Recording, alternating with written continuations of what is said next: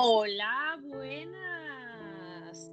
Como habréis oído algunos, habréis reconocido la cancioncita, la banda sonora que ha sonado, que es, sí, sí, sí, The Haunting of Hill House o La Maldición de Hill House para aquellos que lo estén viendo en no original. De eso vamos a hablar hoy, aquí en Gabal Pop. ¿Sí o qué, Eduardo? ¿Qué tal, Alex? Y sí, eh, hoy nos animamos a, hablar de esta serie. Es una serie fabulosa que Alex me recomendó hace poco más de una, semana, ha sido. Yo ya la había empezado, la había empezado a ver antes, pero cuestiones de tiempo no nunca la pude terminar. En verdad, esta serie es así. Yo siento que sí vale la pena verlas en maratón, porque es casi como ver una película mejor. Pues, sí, es verdad. Juntarla toda. Porque como que si la ves un día sí, un día no, como que le pierdes el hilo. No es lo mismo que ver series de otro tipo, pues, ¿no? Sabrán que estamos hablando de una serie de terror, obviamente. Y bueno, este, hoy nos animamos. En esta serie sí coincidimos con Alex. No, no hemos discrepado tanto. no hemos discrepado tanto como con Marvel. Y bueno, sí, este, eh, es una serie muy buena. Es una serie de terror eh, del 2018. Y bueno, fue muy comentada en su momento y ahora, este, como, como datos, y cada vez que nosotros publicamos algún detalle ahí en el blog sobre esta serie, siempre tiene mucho, mucha interacción, así que es una serie que, que se mantiene, ¿no? podríamos especular que estamos hablando de un clásico ya. Sí, además, dentro de poco, bueno, ya se ha dicho que se va a hacer una segunda temporada, entonces también era un poquito, pues eso, ¿no? Ya que se va a volver a alimentar eh, la serie, pues comentar la primera temporada, que he de decir que la segunda temporada no va a tener nada que ver con, con va a ser un poco como, como, ay, como Black Mirror y demás, que no tienen nada que ver los capítulos entre ellos, o como American. American, que tampoco tiene que ver las temporadas entre ellas, pero sí que va a tener el mismo tinte de, de terror y también he leído por ahí que algunos de los actores también repite, pero en una historia totalmente distinta, que también se va a transcurrir en una casa, pero que no tiene nada que ver con, con Hill House. Claro, eh, el, el showrunner o el productor Mike Flanagan es el que nos está manteniendo al tanto sobre esta segunda temporada. Pero bueno, este, empezamos con, con, con, cómo comienza. El inicio de esta serie es, es interesante porque nos, nos muestran a la, a la típica familia norteamericana llegando a habitar una, es una mansión, ¿verdad? La mansión sí, Hill House. Sí, es una mansión y la, habitan porque ellos, la familia, lo que se dedica a los padres es a, a reformar y restaurar casas y después venderlas. Entonces, eh, nos dan a entender, incluso con los diálogos, que ya llevan muchas casas y que, bueno, que los niños tienen ganas de tener ya una casa estable. Entonces, llegan ahí como podrían haber llegado a cualquier otra casa para, restaurarla. Exactamente. Y, bueno, eh, el inicio es básicamente los, es, los primeros episodios son de presentación, más que todo a, lo, para ir conociendo a, los, personajes, ¿no? Podríamos dividirlas como así, como los primeros cinco de presentación y la serie ya tiene un desarrollo más, más intrépido ya en los cinco, en los cinco últimos episodios. Pero, de, de, qué estamos hablando al, al, inicio de la serie? De cómo es que llegan, llega esta familia, que es algo curioso, que son cinco hermanos, ¿verdad? Son cinco, cinco hermanos los que, los que, los que habitan con, junto con los padres, que en total resultan siendo siete personas. Sí, está el, hermano mayor, después están las dos del medio y después están los, oh, los gemelos, los mellizos, que son chiquititos. Claro. Y bueno, eh, el, cuando vemos el inicio, ya vemos cómo el hermano mayor, que es el que, el que, el que ve todo esto, el último en ver a la madre cuando se queda en la casa, es que él escribe, él escribe un libro y eh, en, base, en base a eso es que se desarrollan algunas, algunas tramas de la, de, la serie. Pero, por ejemplo, la noche que, abandonan la, mansión, se, se, nosotros podemos entender eso ya prácticamente al final de la serie, ¿no? Cuando ya está, cuando, cuando ya está por terminar. Claro, es que claro, la serie hay que decir que es como como no está grabada en línea temporal, entonces da saltos de lo que es el presente a lo que es el pasado, cuando eran pequeños. Entonces, como consta de 10 capítulos, eh, usan como unos 6 capítulos de presentación de personajes, pero no presentación de personajes al uso, sino que te van contando eh, a través de los personajes lo que va sucediendo en la historia. Entonces, evidentemente, eh, mm, el, hermano mayor, nosotros nos lo presentan directamente cuando él ya es adulto y lo que es es escritor y escribe novelas de, terror. Entonces, pero él realmente no cree en nada de, en nada de esto. Es el típico personaje que, aunque se le aparezca un fantasma en toda la cara, va a decir que no, que es el reflejo de la ventana con la luz de, de la alcoba.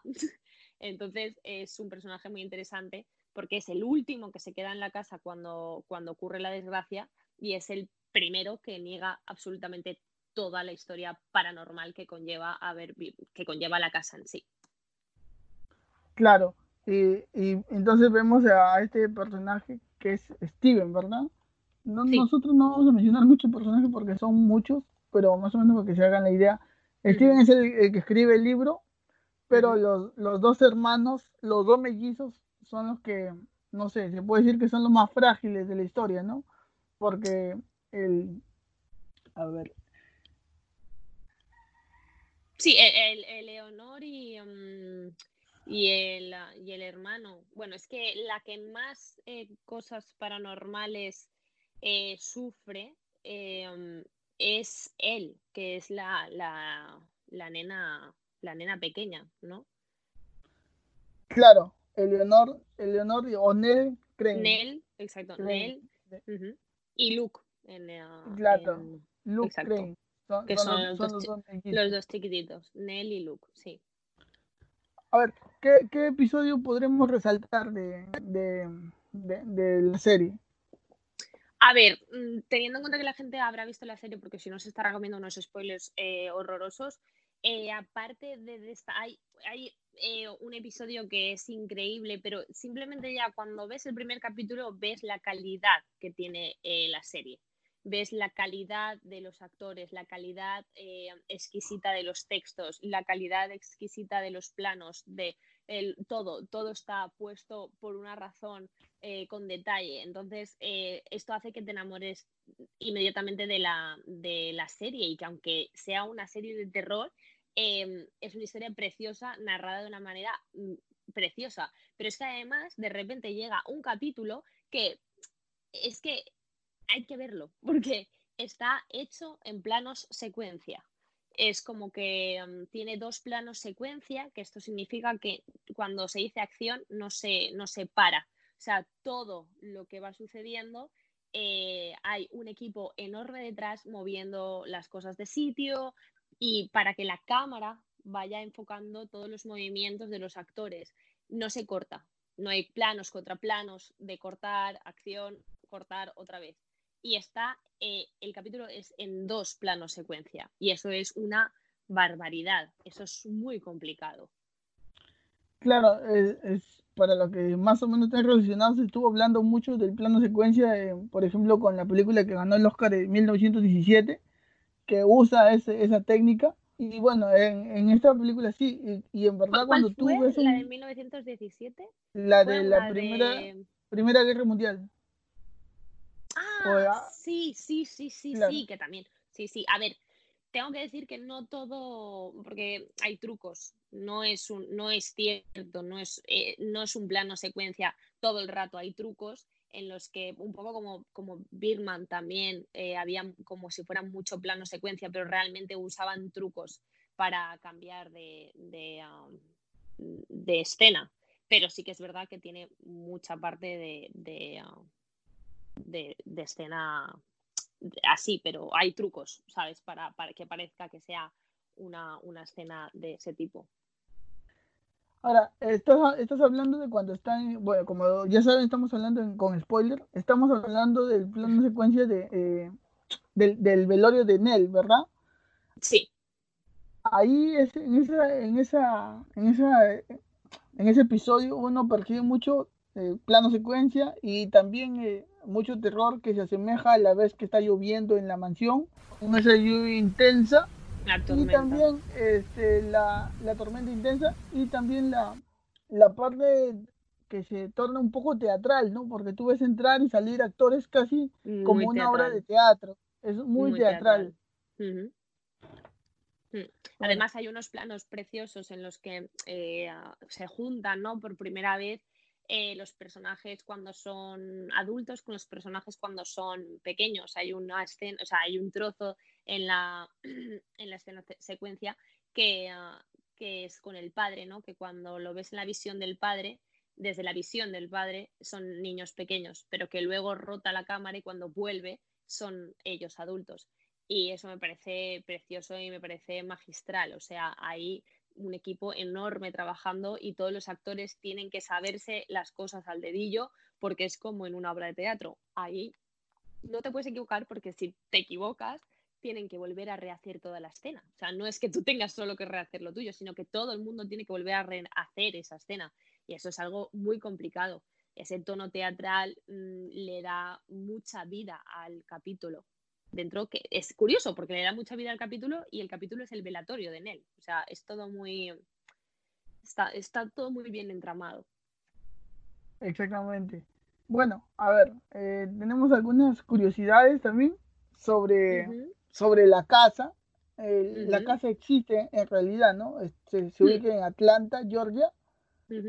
Pero dice que rodaron solo en el exterior. Probablemente no hubo permiso o habrá algún hubo, habrá, hubo, algún tipo de inconveniente para poder, para poder grabar dentro. La parte de, de las 3 y 3 de la mañana también es una parte interesante. Hay un episodio donde los hermanos despiertan a las 3 y 3 de la mañana, eh, donde tienen pesadillas o apariciones. Eh, como, bueno, supongo que tú sabes, y, o no sé si sabrás, pero las 3 de la mañana o 3 y 3, supuestamente es cuando eh, se le, salen los demonios que, que, están, que le dan la contra a la Trinidad, dicen, porque la Trinidad de Dios, Padre, Hijo y Espíritu Santo, espera, está pasando un avión. Ya lo oigo, madre mía. Esperen chicos, está pasando un avión. Y bueno, es, es, un recurso que se que lo usan mucho en, en, varias películas, ¿verdad? ¿Qué, qué, sabes más de las 3 de la mañana?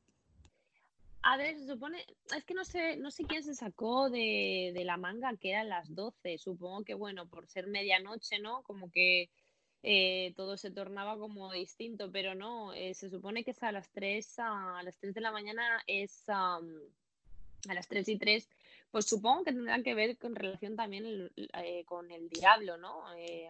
que 3 y más 3 son 6 y se supone que el número del diablo es el 666.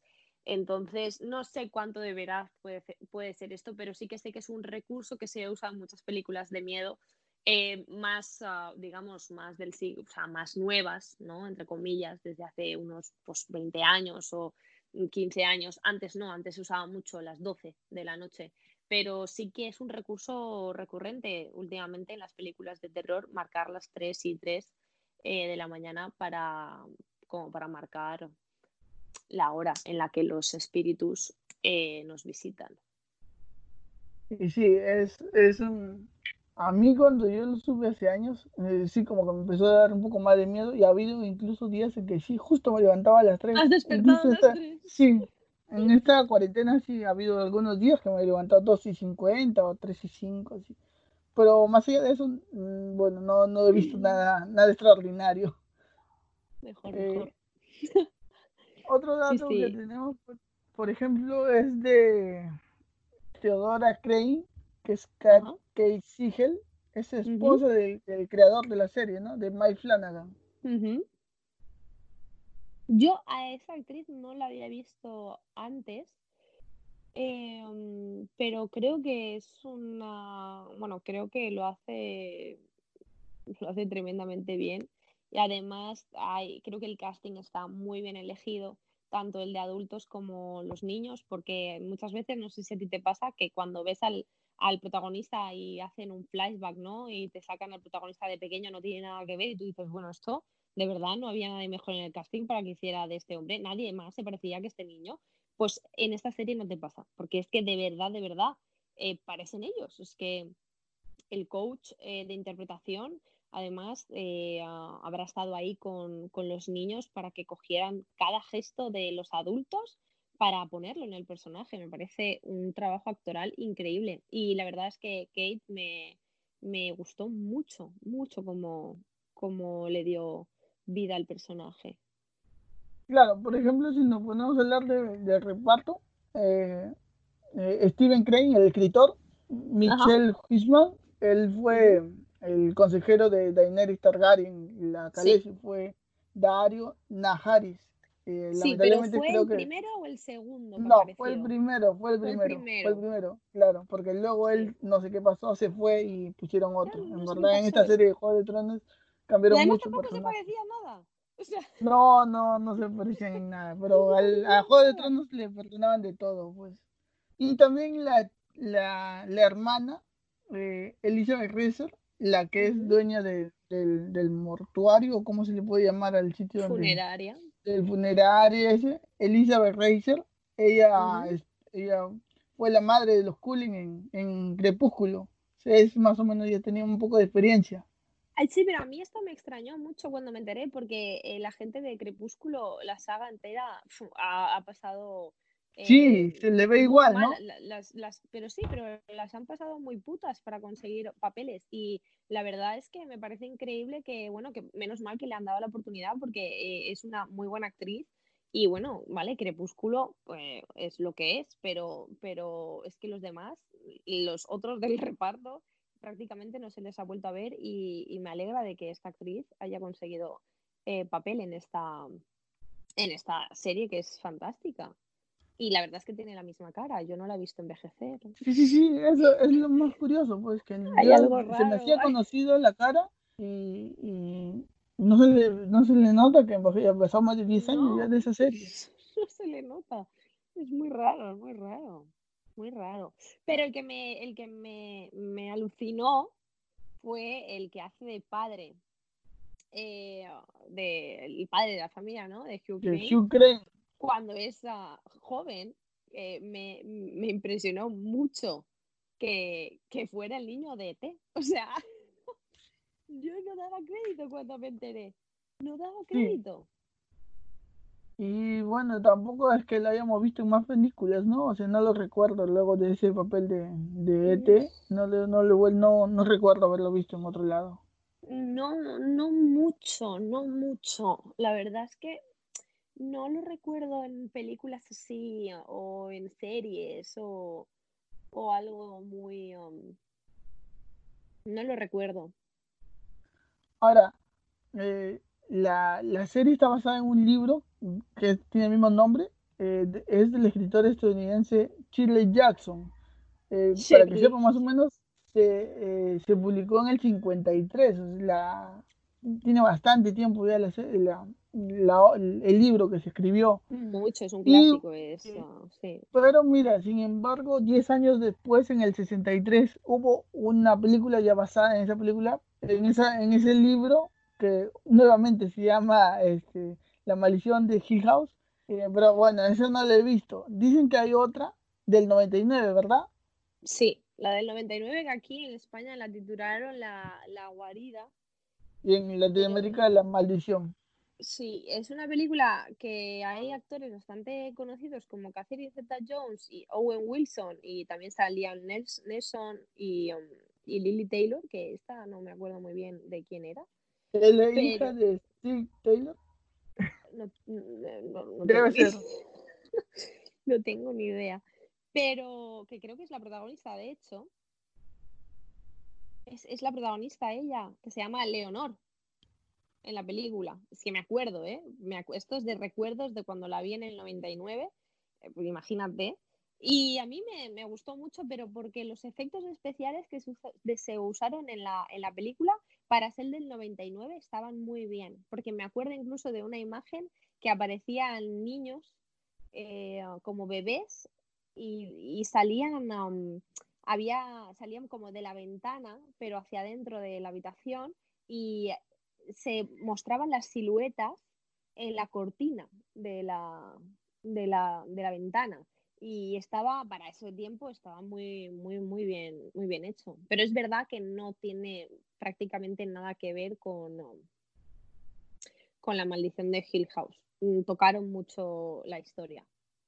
La, tocaron mucho. Demasiado sí, quizá. sí se entiende que Mike Flanagan el, el, creador de la serie ha cogido el libro pero también este ha, cambiado un poco no no creo que lo que más se asemejan a la, al, al libro son las películas que la serie, pues la serie sí le da otro tono diferente. Eh, mm, sé que la sé que la guarida la cambió muchísimo, pero eh, no sé cómo. Quiero hacerme con el libro porque quiero leérmelo. Ya estaría bueno. te comento. Podremos comentar el libro. Claro, quiero, ya te, diré. Y otra cosa que me, que me ha hecho pensar mucho es que em, la hermana mayor se llama como, como la autora de la novela. Shirley. Shirley. Sí, entonces ahí, ¿por qué se da esto? ¿Por, qué esta señora pondría un personaje con su propio nombre? ¿Qué, qué querrá decir, no? Eh, ¿Habrá más ahí? De, más allá de una simple historia ¿no? Es, es, raro, me parece, me parece. Yo nunca le pondría el nombre a un personaje de algo que hiciera yo si no tiene nada que ver conmigo. Mm, mm, ¿Sabes lo que te quiero decir, no? Claro, bueno, sin embargo hay ciertos autores que sí les gusta representarse de alguna manera dentro de, la obra, pero a veces es porque ellos eh, son experiencias, ¿no? No sé si en el caso de esta, de esta autora sea... Ahora, hay una teoría interesante, por ejemplo, que es la teoría de los cinco hermanos. Eh, donde dice que cada hermano representa una serie, una serie de una de las cinco etapas del duelo. La negación, que podría ser Steve, que es como tú ya has comentado, pues que es el que no cree en nada, sin, embargo lucra con eso, es el que escribió. Eh, la ira, que es Shirley, que es la, la, más rebelde, es la que usa los guantes, que, que tiene esas cosas.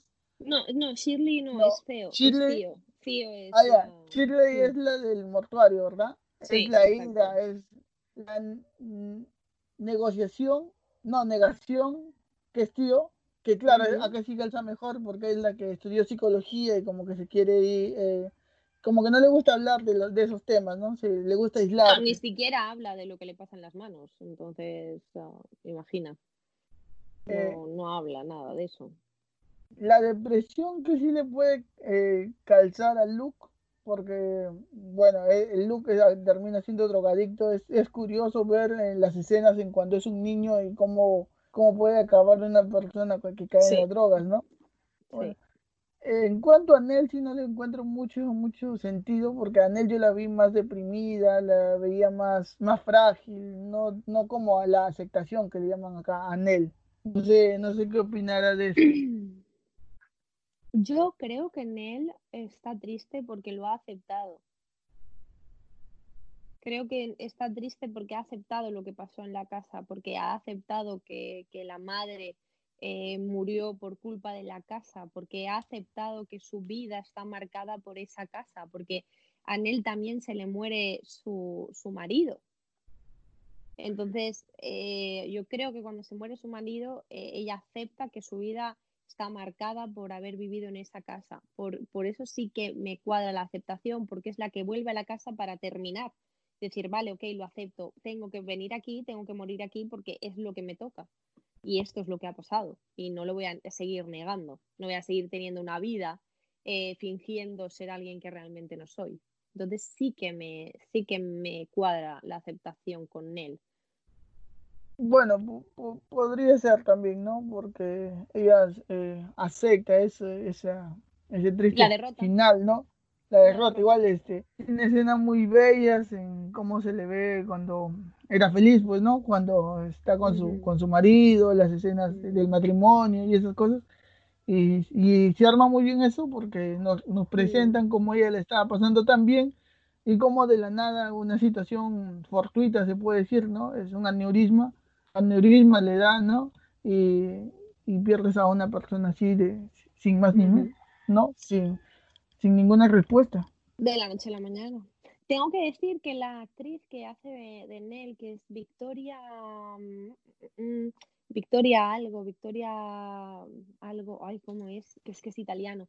Victoria mm, Punchetti, eh, qué mala soy para los nombres, de los actores, soy fatal, ¿eh? ¿Eh? A ver.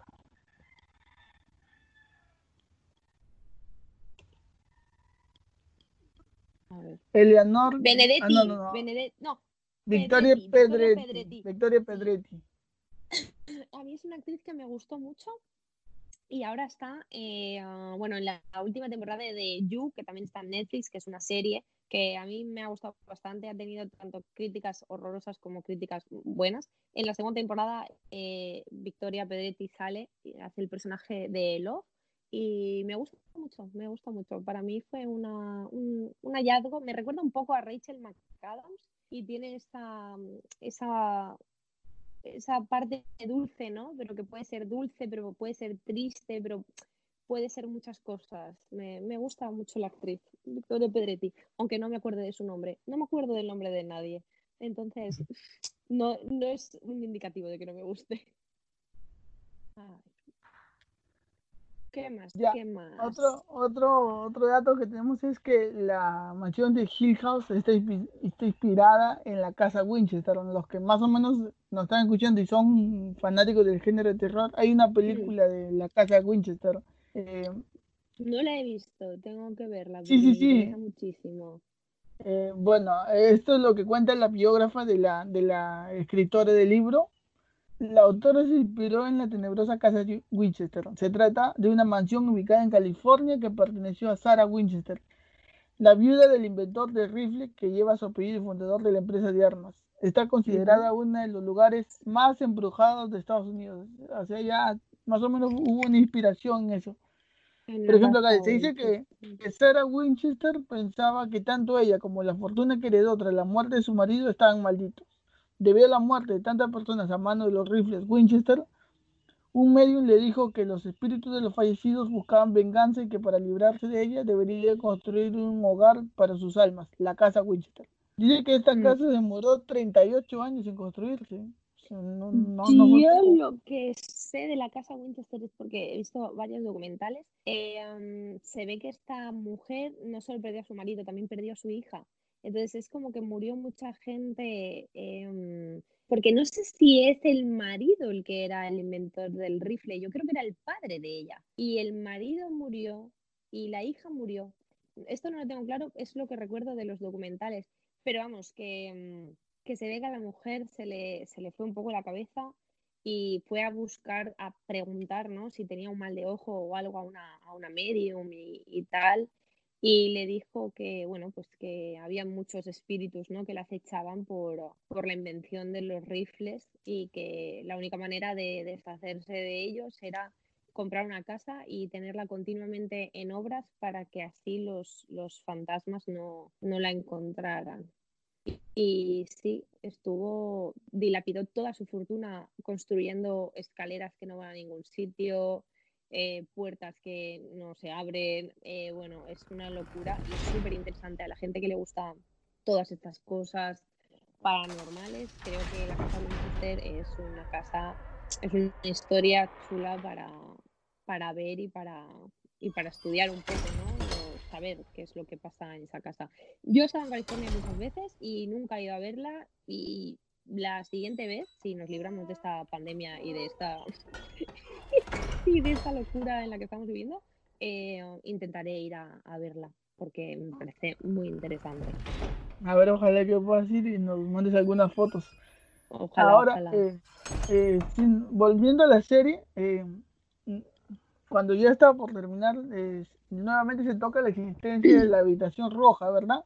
Dice que en más de una ocasión fuimos testigos de que todos desconocían la existencia del estudio de baile de Tío, la casa del árbol de Luke, la sala de juegos de Stick, el cuarto de juguetes de Nell, eh, la sala familiar de, de, Shirley y el cuarto de lectura de, Olivia, que es la madre. Pero esto finalmente se, se, se, se desvela en, en, el episodio final, ¿eh? ¿verdad? Sí, en el final final. Si te das cuenta, cada vez que uno de ellos intenta abrir la puerta, dentro ya hay alguien. No pueden entrar por eso, porque dentro ya hay alguien. Está, ya está siendo usada la habitación. Entonces, eh, la habitación es lo que ellos necesitan en cada momento. Me parece súper interesante. Eh, cuando yo, em, lo, cuando se descubre, eh, me quedé y dije, pero ¿cómo no he podido pensar esto? ¿No? O sea, ¿cómo no he podido caer en que, claro, o sea, esta habitación realmente sí estaba siendo usada? Me parece increíble la sutileza con la que cuentan la, la historia, ¿no? Y cómo meten esa, además, el rojo, ¿no? Una puerta de color rojo, que el rojo dice muchas cosas también. No sé, me pareció muy bonito. Sí, la verdad es que estaban todos ahí, nadie, nadie lo sabía que estaba ahí dentro. Claro. Ahora tenemos otro dato, por ejemplo, donde dice que Luke, eh, dice, en el primer episodio el pequeño Luke dibuja a alguien eh, de Rosa gritando. Más adelante en ese mismo episodio vemos a Nell hacer esa misma cara cuando atormenta Stick en su apartamento. Eh, se, nota, por ejemplo, que Nell lleva un vestido, vestido rosado cuando, cuando, cuando se le aparece a Stick en su, en su departamento. Sí. Sí, está tan al detalle, pues es eso, que está empezando la serie y ya te están contando. Eh, o sea, te lo cuentan y no te das ni cuenta. Te lo están contando y tú no te enteras. me parece, me parece, me parece muy, muy bonito. Además, Luke y Nell tienen eh, um, una conexión de, mellizos. Entonces, eh, um, Luke siente muchas de las cosas que le pasan a Nell y Nell siente muchas de las cosas que le pasan a Luke. Y entonces es lo que te comenté. Esto, mm, la serie nos hace pensar mucho qué fue primero, la gallina o el huevo. Porque, claro, el fantasma que atormenta a Nell es ella misma. Entonces aquí entramos en un bucle eh, temporal, espacio-temporal, en el que no se sabe muy bien qué va lo primero, porque ella ya estaba muerta cuando se atormentaba ella misma. Es esto que hablábamos antes tú y yo, ¿no? Antes de empezar la, la grabación, que hablábamos de las dimensiones. Pues a veces las dimensiones, hay un pasado que se junta con un, con un presente o un presente ¿sabes? Es muy interesante ese círculo que, hace la, serie. Claro, sí. Cuando, cuando ya está por terminar, es que básicamente se, se, nos, se nos desvela casi todo, todas las incógnitas que habíamos tenido, pues, ¿no? Y una de las incógnitas era los sueños de Nell, o, incluso cuando le hacen la, terapia del sueño, ¿no? Cuando pensaba ella que tenía un, ¿cómo se le llama esto? Cuando tienes, cuando crees que tienes a alguien encima tiene un nombre eso. Eh, y ella, va, esto del sueño, parálisis del sueño. Parálisis del sueño, ¿no? Ella, eh, bueno, es, aquí es comentado, por ejemplo, eso, donde, claro, eh, algunos, bueno, ahora se puede decir que tiene una explicación científica, ¿no? Pero antes no se sabía y todo el mundo creía que se te echaba, se te echa el muerto o, alguien este, estaba encima tuyo en ese momento que no, no, no podías pero no podía liberar. tiene un... Sí, pero Nell no tiene una parálisis del sueño. Claro. Nell realmente tiene... a alguien, ahí está el problema. Que, que, sí, que le puedes dar un nombre, pero Nell mm, tenía el problema real, ¿no? La pobre tenía a alguien todo el día detrás, que era ella misma. Es que me parece cuando, cuando me enteré de que ella era la, la mujer de, del cuello torcido, eh, eh, yo ya dije, bueno, ya está, porque, porque no me esperaba que fuera ella. Sí, de verdad, sí, yo tampoco, tampoco me, hubiera imaginado. Y esas escenas, por ejemplo, ahí ya hablamos un poco más de terror, son escenas que sí te, se te, escarapela un poco más el cuerpo, ¿no? Sí, hombre, claro, ¿no? Porque realmente la historia es preciosa, pero sí que hay momentos en los que pasas miedo, sobre todo porque aunque tú no los veas, como una de las curiosidades que tenemos también, ¿no? Que decir es que hay muchísimos fantasmas em, escondidos en las escenas, en los fotogramas, hay muchísimos fantasmas que no, tu ojo no percibe, pero sí que notas que hay algo que no, que no está bien, ¿no? Es como, como que tu cuerpo lo nota, que estás viendo algo, pero que está pasando algo en otro lado, en otro lado, que no estás viendo directamente, pero está ahí. Entonces eso también te crea, eh, te crea este, ese miedo, ¿no? Cuando ves la, la serie. Y además que no tienen un prototipo de fantasma. Hay muchos fantasmas. Hay fantasmas típicos de mm, que son que bueno que no parecen como como el tipo, ¿no? Que persigue a Luke, que lleva el sombrero, que no camina, que va sobre el suelo, que lo único que toca el suelo es el bastón. Eso es un tipo de fantasma, ¿no? Después vemos a alguien con ropas como más vaporosas, más ah, blancas, más típico fantasma, ¿no? Que se ve a través de, del fantasma. Luego vemos directamente a una señora vieja que la estás viendo como si fuera de carne y hueso. Entonces, juega mucho la serie con el tipo de fantasmas que hay y eso también es muy interesante, porque de repente te sale una cara deformada que no te esperas. Claro. No siguen una regla eh, estricta de cómo son los fantasmas. Claro, el, el fantasma que me gustaba mucho era el, el, alto, pues, ¿no? El que, el que andaba con un bastón, pero que no, sin embargo, no pisaba el pie, no pisaba el suelo. Ese era un fantasma. A mí me gusta mucho ese tipo de fantasmas gigantes que no, no, no, se sabe cómo son. Sí, claro, son otro tipo de fantasmas. Es interesante también. Y bueno, eh, para cerrar, este es con la premonición, que es como, como, como muere, como muere Nell. En el episodio 4, la madre de Nell, o sea, Olivia, le dice a su esposo, a Hugh, que baje las cuerdas de la escalera para que nadie resulte herido. Es, es en, la, en la biblioteca y es donde finalmente Nell termina suicidándose, pues, ¿no? O, bueno, muriendo de alguna manera que ella no creía, porque ella pensaba que se estaba poniendo la, cadena y sin embargo se, estaba poniendo la, soga, pero es porque la casa finalmente, eh, la casa te mata.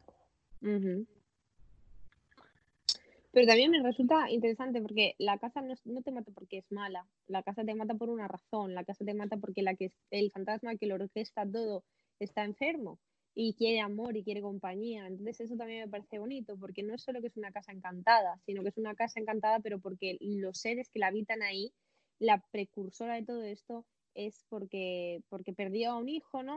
O porque ella eh, tenía algún problema psicológico que, que, no sabe lo que está bien y lo que está mal. Entonces a mí eso también me, me resulta más interesante que que sea una casa maligna y ya está eso me resulta más interesante que que sea mala y ya está la casa. Tiene un, un porqué, ¿no? La maldad de esa casa. Claro, la, la, la casa lo que busca es compañía, pues no, no, es, no es la mejor compañía buscar a, buscar a un, un, grupo de personas para que se quede contigo, es casi como retenerlos, pero eso es lo que, lo que es este, Hill House.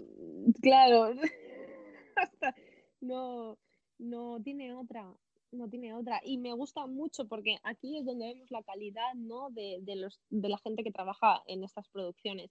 Todos los personajes tienen un final, todos sus personajes tienen un arco de personaje. Cuando eh, un actor recibe un guion, mira enseguida la evolución que tiene su personaje dentro de la serie o dentro de la película, qué evolución tiene. Cuando un texto está bien escrito, hay una evolución que te ayuda mucho hacer la evolución en carne, ¿no? Entonces, esta serie todos tienen un final, pero no solo los protagonistas, sino también los secundarios, porque no hemos hablado, no hemos dicho nada de la familia que ya habitaba en la casa porque eran los cuidadores de la casa. Eh, esa, esa, esa pareja que tienen una hija también, mm, si no hubiesen terminado su historia, aquí en España no hubiesen terminado la historia, se hubiesen quedado tan tranquilos y nos hubiesen dejado pues que bueno pues que esa pareja sigue yendo a cuidar la casa y ya está, ¿no? Pero aparte que tienen un monólogo donde explican y donde, donde te enseñan todo el arco del personaje, aunque no sea en, en todos los capítulos, ¿no? Ellos te enseñan su, su, su vida con un monólogo precioso, muy bien escrito y muy bien interpretado. Además, te enseñan y te dejan ver cómo termina también su historia, aunque sean secundarios, porque al final el, el marido que cuida la casa, ¿no? Lleva a su mujer para que muera en la casa, para que pueda estar con su hija. Entonces hasta esos personajes tienen un final. Y yo creo que es lo que hace que esta serie sea eh, tremendamente buena, porque todo lo cuidan al detalle, todo está en su sitio. Claro, eh, y al final este, la, la niña Judy eh, resulta que, que sí si era real, ¿no? Es la única que, que se toma el veneno. Era la única que, sí, era la única que no era, que no era un fantasma, que Luke la veía de verdad. yo dudaba mucho. Sí. Digo, ¿qué hace esa niña ahí, no? Yo cuando, cuando vi que se tomó el veneno y que se muere, dije, ¿cómo un fantasma se va a morir? Es ilógico que se muera. La niña comenzó a vomitar y se murió. Así que fue, fue muy interesante. Nos, nos sacan, no, nos sacan escenas que no, uno no tiene no tiene pensado que van a sacar. Y eso es lo más, lo, más interesante de la serie. Claro, no sabes lo que van a hacer los personajes. Realmente no sabes si te puedes fiar de que es un fantasma o no. O sea, está tan bien hecho que. Porque yo juraría que esa niña era un fantasma. ¿Sabes? O sea, no tenía ninguna duda con que era un fantasma. Y resulta que no, que no era un fantasma. Entonces eh, te, te engañan. Es que ese es el arte, ¿no? De hacer esto, engañar al espectador, pero no engañarlo poniendo trampas, sino engañarlo bien, con, todo, ¿no? Haciéndote pensar de verdad que es una cosa que no es. Exactamente. Y bueno, es, es lo que nuestra recomendación de, la semana, Hill House. Eh, traten de verla así como la he visto yo en una maratón. me la recomendó Alex el viernes, creo, o el sábado. Y yo la estuve viendo entre domingo y lunes. No, lunes, lunes entero me dediqué a ver me dediqué a, ver Kill House y bueno, buenísima, buenísima. Así que Alex, eh, bueno, con esto cerramos creo. con esto eh, cerramos. Aprovechar a verla ahora que dentro de poquito se estrenará la segunda temporada y aprovecharla a verla ahora. Y, y, seguro que si os gusta el género os va, os va a encantar. Seguro, seguro, seguro. Genial. Entonces, bueno, eh, síganos, sigan a Alex Monterre en Instagram y bueno, nos pueden seguir a nosotros en todas nuestras redes. Eh, ha sido un gusto, Alex, y bueno, estamos hablando. Igualmente, la próxima vez a ver si discutimos. Sí, esta vez no. esta vez no. coincidimos. Hemos coincidido. Muy bien, pues hasta pronto. Hasta pronto. Chao.